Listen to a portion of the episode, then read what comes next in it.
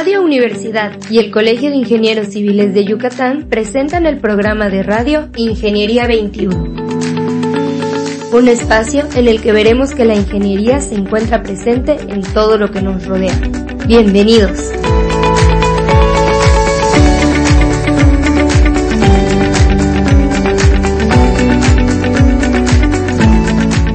Buenos días, estimados radioescuchas. Bienvenidos al programa Ingeniería 21. El día de hoy nos acompaña el ingeniero Raúl Prueba Burgos. ¿Cómo estás, Raúl? Muy bien, muy bien. Muchas gracias por estar con nosotros. El ingeniero es egresado de la UADI y actualmente es coordinador de ingenierías de una empresa en la cual se desarrolla en control de obras y en costos. ¿Es correcto, Raúl? Sí, en una parte sí es, es, es lo que este, lo que yo hago. En eh, segunda parte lo que hago es más que nada también gestionar que las obras se, se hagan de manera adecuada, ¿no? O sea, se, se haga de acuerdo al presupuesto y al proyecto. Así es. Yo me encargo desde la licitación de la obra hasta la gestión de la, de la ejecución de la obra. Ok, vamos a empezar así como por partes. Los costos, si yo bien recuerdo cuando salí, cuando salíamos en mi generación, casi siempre tu primer trabajo era costos. Era así como una tradición, ¿no? En tu caso, las generaciones actuales ya no es una línea. Entonces, en tu caso, ¿cómo llegó ese gusto por los costos, Raúl? Bueno, ¿Cómo empezaste?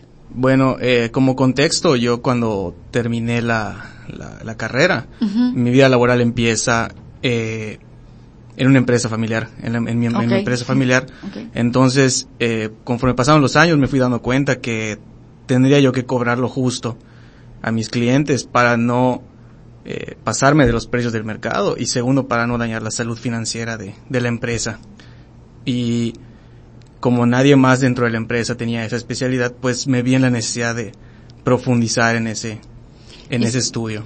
¿Qué hiciste? ¿Hiciste alguna especialización, diplomados, cursos, práctica? ¿Cómo, cómo desarrollaste esto? Tomé cursos particulares de precios unitarios. Okay. Eh, también tomé diplomados en, con respecto a lo que son finanzas y dirección de, de empresas uh -huh. y cursos de contabilidad básica, porque hay mucho dentro de los costos que, que a simple vista no se, no se logra apreciar en los pocos seis meses que nos dan en la carrera, ¿no? Sí, es un poco corto eso, porque realmente la preparación es básicamente para que para que entiendas cómo se conforma un precio unitario, para que puedas cobrar todos los elementos de una unidad. Así es. Sin embargo, ya el universo completo de lo que es el costo total de la obra no, no llegas a ese punto como en control, ¿no? O sea, como que queda un poquito, porque es la, la parte teórica. Eh, en, el, en este desarrollo que tuviste, Raúl, hablas de, de, la empresa familiar, que es interesante, ¿no? Como, como nos damos cuenta. Si bien es importante cuidar las finanzas de la empresa, ¿no te parece también importante que el cliente quede satisfecho porque le dijiste que te iba a costar 100 mil pesos y le costó 100 mil, no le costó 120 mil, como comúnmente dicen que hacemos los ingenieros? Claro, sí, de hecho parte de la meta era esa, ¿no? Que, que uh -huh. reconozcan a la empresa como alguien que cobramos lo que debe de ser. Okay. Y, y, no más, ¿no? O sea, realmente tratar de evitar esos famosos extraordinarios, esos famosos trabajitos que van saliendo sobre la marcha, ¿no? Este, sí, sí también parte de la, de la necesidad, o más bien del interés, en un 50% también fue por el cliente, para poder ofrecerle la mejor calidad que se pueda de, de los trabajos. Y hablando de esto, ¿en qué punto estás? ¿Qué has logrado? Porque si bien es cierto que hay muchos métodos y muchas maneras de lograr hacer un presupuesto completo, a pesar de, de que el presupuesto esté muy bien hecho, esté considerado todo lo que se debe considerar dentro del presupuesto, al llegar a la obra pueden haber imprevistos reales, no los inventados Así por es. la por el mal presupuesto, sino imprevistos reales como una caverna, como no sé, una pandemia. bueno, eso fue así, un imprevisto demasiado grave. Pero no sé, la cueva, el que tengas un una mala sección en una trave que no te diste cuenta al principio. Vestigios o sea, que arqueológicos. Vestigios arqueológicos, eh, colindancias mal, mal Así hechas es. por el vecino, o que no se, no se, no se rectificó con catastro. No sé. ¿Qué has visto ya en la práctica? ¿Cómo has logrado ese equilibrio? Pues algo que, que en el punto en el que me encuentro ahorita es en el tratar de dominar el control de ese presupuesto. o sea, eh, llegar a que ese presupuesto se cumpla tal como se planeó, ¿no? Okay. Y en, en mi vida laboral en que me, he topado con, con todos los ejemplos que hemos nombrado, al mismo, a veces hasta el mismo tiempo, ¿no? Este, y, no, siempre lo mejor es hablar con el cliente. O sea, lo mejor es, ser honesto con el cliente y comentarle que hay cosas que van más allá de tu experiencia y de tu educación como profesional que no puedes prevenir y que siempre tiene que tener en cuenta que pueden suceder, ¿no? Y claro, nuestro trabajo como profesional es tratar de prevenirlo en la medida de lo posible, pero algo que yo me he dado cuenta en mi experiencia personal es que mientras más paranoico se vuelve uno como analista de costos, más se encarece el presupuesto, ¿no? Entonces muchas veces el, el, poder dar un precio justo para el cliente recae en tomar riesgos como, como empresario o como, como profesional, ¿no? El, el, que más arriesga, pues como dicen, no es el que más gana, ¿no? En este caso gana más obra. sí, no, y además yo creo que a veces tienes mucha razón, porque un precio unitario mal calculado, por ejemplo, es de risa a veces, ¿no? Pero si yo le pongo tres tornillos más, porque quise estar segura de que no se me vaya a salir de costo, pero no me fijé al hacer el precio unitario, el precio de la unidad, que eran diez mil mm. piezas de ese precio, pues encarecí la obra por ser, como tú dices, paranoica o por ser demasiado estricta en un precio donde tenía yo muchas unidades y podía yo distribuir el costo. Así es, así es. De hecho, en, en muchas ocasiones, eh, que bueno, que está sucediendo mucho ahorita, eh, está eh, quienes salen de la carrera y se dedican a los costos, hoy en día la vida es tan rápida que eh, los, los inversionistas o los que vienen con ideas de construir algo nuevo, en como el famoso edificio o rascacielos que hay, ¿no? Eh, quieren tan rápido las respuestas de cuánto les va a costar y quieren, quieren invertir tan poco en el profesional que se dedica a esto, que recaen en tener errores graves. Y estamos hablando que un error de 1% en 100 millones de pesos es un error de un millón de pesos. O sea, ningún inversionista quiere poner un millón de pesos más de su bolsa. Entonces, también uno de las, de los, de los retos que siento que me he enfrentado es que no se, no es una parte de la ingeniería civil que se valore como debería de valorarse, ¿no? Efectivamente. Es un trabajo de gabinete escondido muchas veces, mal estimado, porque creen que somos flojos y no queremos hacer un presupuesto en un tiempo corto, pero realmente cuando un presupuesto se hace a las carreras, el, el error puede ser dramático. El error incluso puede llevar a un a una, bancarrota, a una pérdida muy fuerte que, de que la empresa no se pueda levantar, o a un este, a la pérdida de una obra porque no se consideraron ciertos factores, ¿no? Así es. o se consideraron factores de más. O se consideraron factores de más.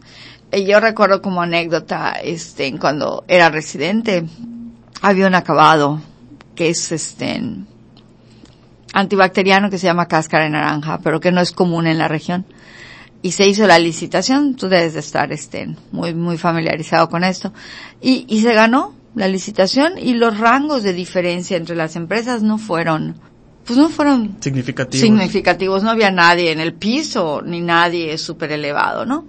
Y ganó una empresa local con la cual yo tuve hace un par de años un encuentro amistoso muy coloquial y, y que me contó esta historia que yo no conocía este acabado es un acabado plástico que se pone en hospitales y que no permite que las bacterias se adhieran. Es muy, de muy fácil limpieza y todo. Y ellos fue el último precio que cerraron. Y lo cerraron así a medianoche, le pusieron, no sé, dos pesos, ¿no? Y este, y últimamente él me comentó, ingeniera, después de ese concurso y después de tenerte a ti como supervisor, aprendí que nunca en un concurso se inventan precios. Así es. Porque no había manera de quitar en un área de hospital el acabado para apoyar porque pues ese acabado tenía que ir. O sea, Así es. entonces yo creo que ese es un reto muy fuerte y que la gente que está solo en construcción o solo en estructuras o solo en supervisión no ve la parte Así es. De, los costos, ¿no? Sí, de hecho, este, eh, me pasa mucho con, con con proyectistas o con ingenieros que diseñan eh, proyectos de hidráulica, ingeniería, estructuras, que me toca a mí revisar muchos. Eh, muchas veces, em, revisando los planos, uno puede decir, no puedo hacer un presupuesto de esto, porque falta, hay muchas lagunas, y lagunas que si en dado caso no están especificadas, pueden causar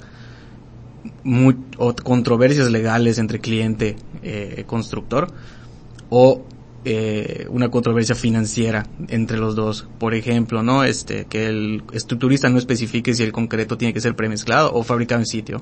Entonces, eso te cambia el precio y te cambia tu logística también. Si tú eres una constructora con buenos convenios con concreteras, puedes dar un mejor precio que una constructora que no los tiene. O si tú tienes tu propia tienda de materiales, también puedes dar un mejor precio que una empresa que no lo tiene. Entonces, ahí hay muchas, este, eh, muchos retos también porque los estructuristas y los hidráulicos y todos ellos no toman en cuenta a veces lo que va a costar lo que están diseñando.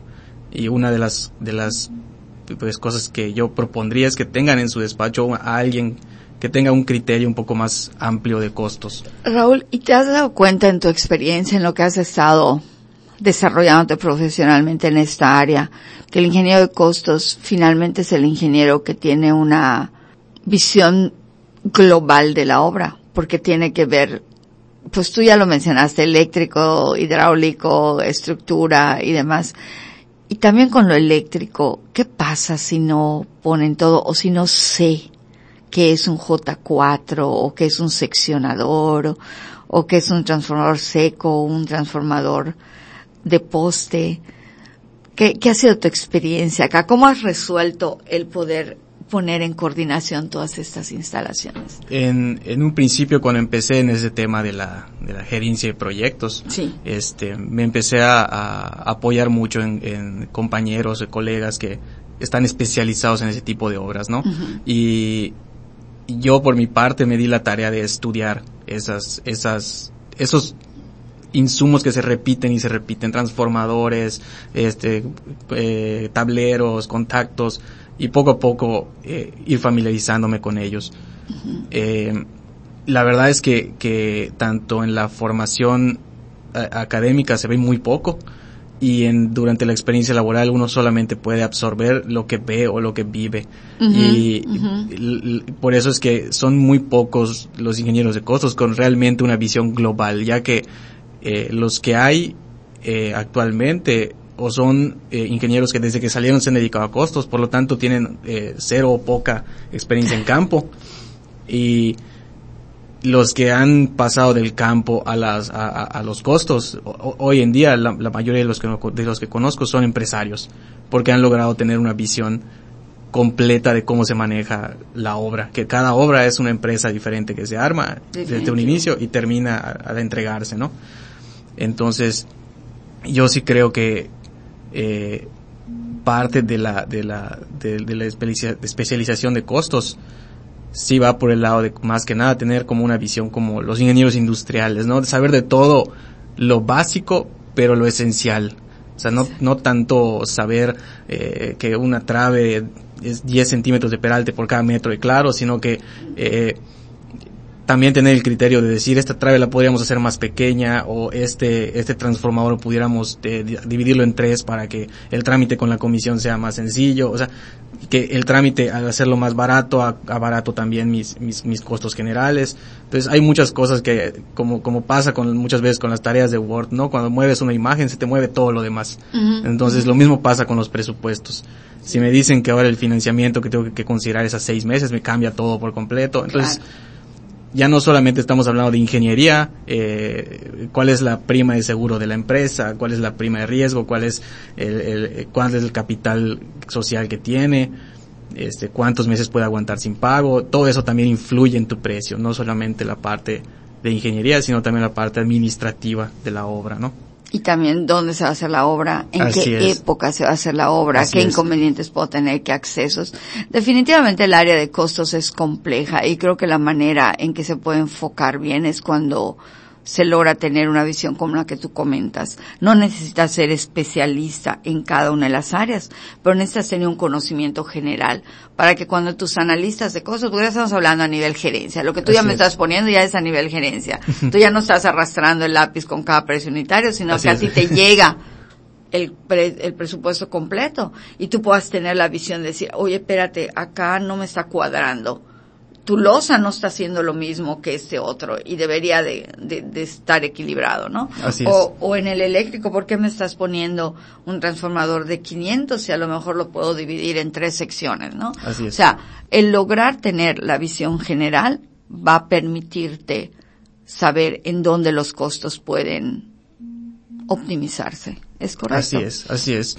De hecho, eh, en, en esta empresa en la que estoy me tocan muchos retos porque estoy planeando obras a cinco años, o sea, iniciar la obra en cinco años. Entonces, mi parte de mi trabajo es proyectar cuánto cuánto piensan gastar en ese momento, cuánto va a costar la obra en cinco años, en el 2026, eh, cada etapa de la obra. Y es una obra que va a durar cinco años más. Entonces, en diez años, cuánto va a terminar costando para que ellos puedan programar eh, eh el dinero que necesitan para ese entonces, ¿no? Y allá es en donde, donde eh, yo creo que es, si alguien piensa que los costos se terminan en, solo hacer los precios unitarios y, entregarlo, la verdad es que hay un camino muy largo todavía.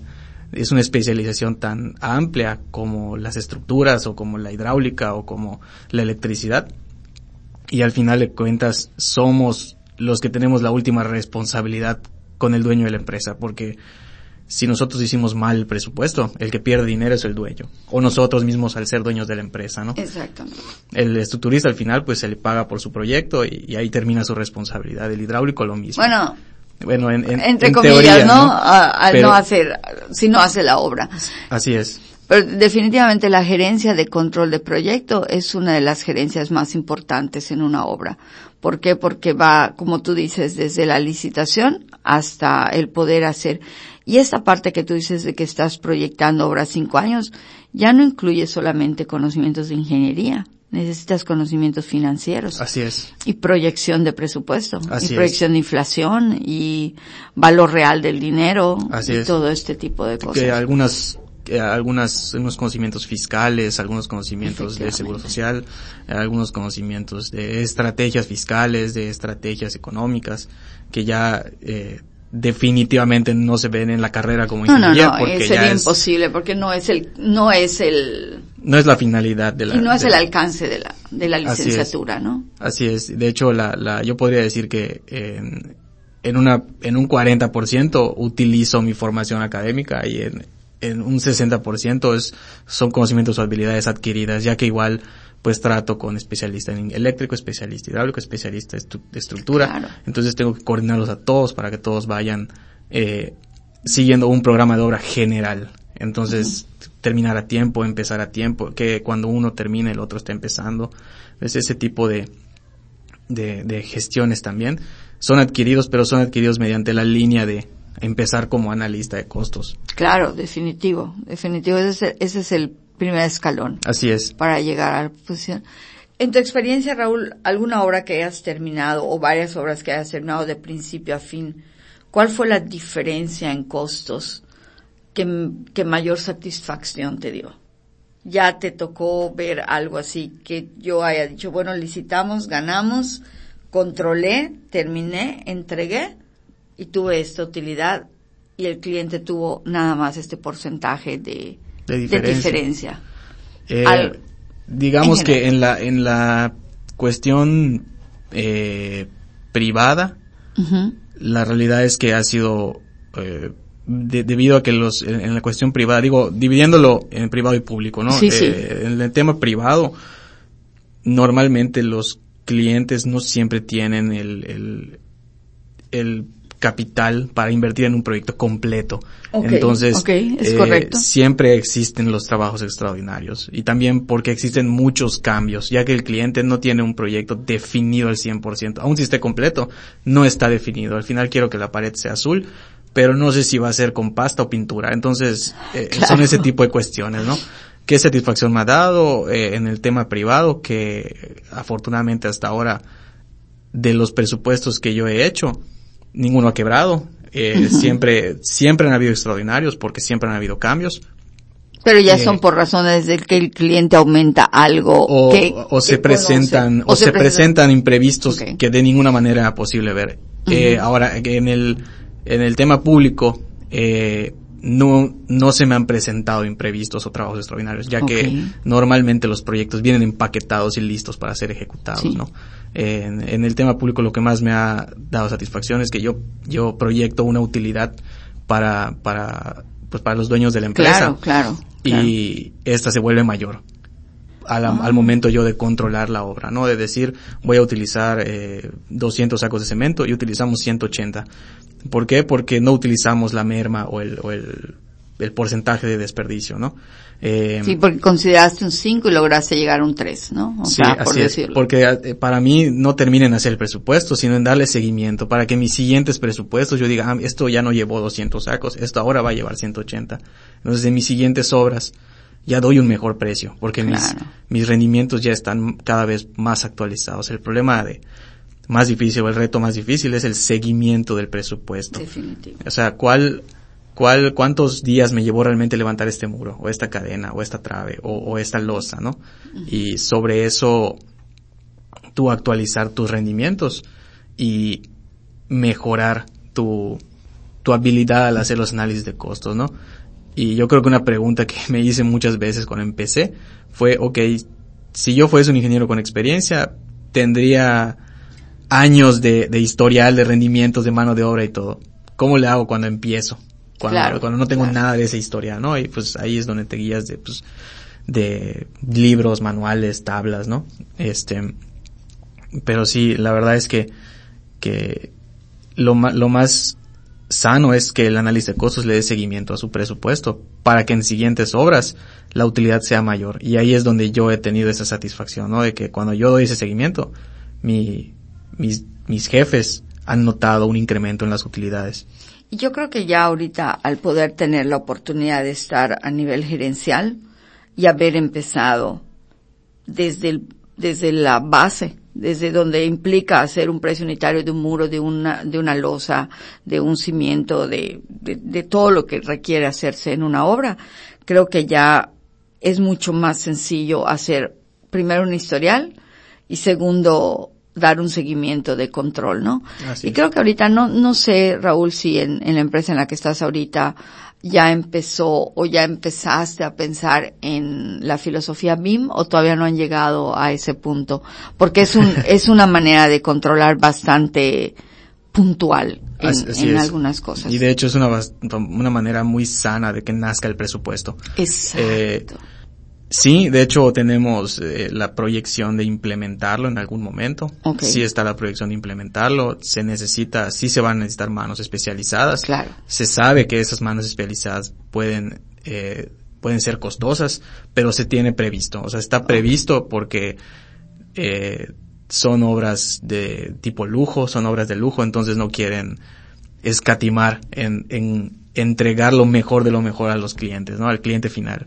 La verdad es que no trabajo en una empresa constructora, no nos dedicamos a la construcción, pero sí a la venta de productos de los que derivan de una construcción. Entonces, sí, este, eh, como no son personas que están pensando en construir, sino en, sino en vender, claro, están pensando en vender el mejor producto posible, ¿no? Es. Bueno, pues qué interesante, es así como que es, es muy interesante ver cómo efectivamente si logramos en concatenar todos los puntos de la ingeniería en cualquiera de sus áreas y especial en costos logramos tener obras de mejor calidad y de mejor control. Así es.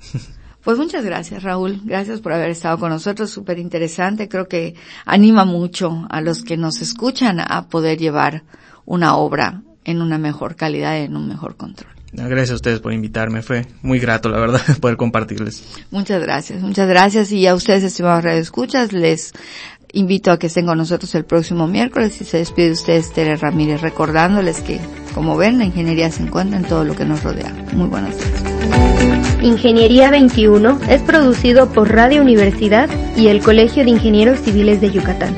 Teléfono 925-8723. Correo gerencia arroba cicyucatán.mx. Facebook, Colegio de Ingenieros Civiles de Yucatán, AC, sitio oficial.